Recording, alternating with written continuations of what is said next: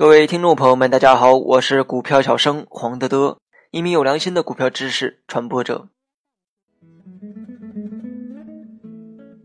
今天我们主要讲的内容是什么行情适合玩短线？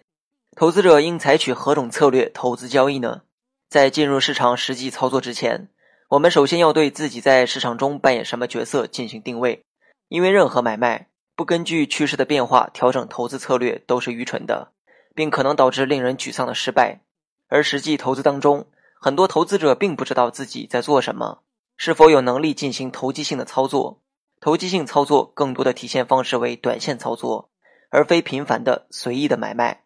许多人喜欢短线交易，但是对于什么时候展开短线操作，其实并不清楚。下面就对短线操作进行一下剖析。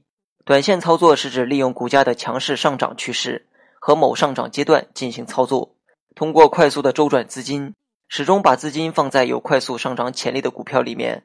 那么，到底什么时候适合展开短线操作呢？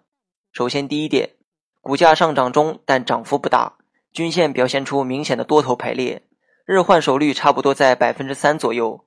发现这样的股票时，可以等到缩量回调至五日均线的时候考虑介入。第二点。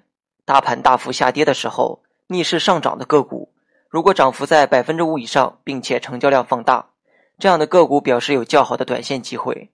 所谓该跌不跌，理应看涨，可在当天收盘或者第二天回调时选择介入。第三点，有些庄股在放量急涨后出现急跌的行情，可在跌至涨幅的零点五倍的时候抢反弹。好了，本期节目就到这里，详细内容你也可以在节目下方查看文字稿件。Mm-hmm.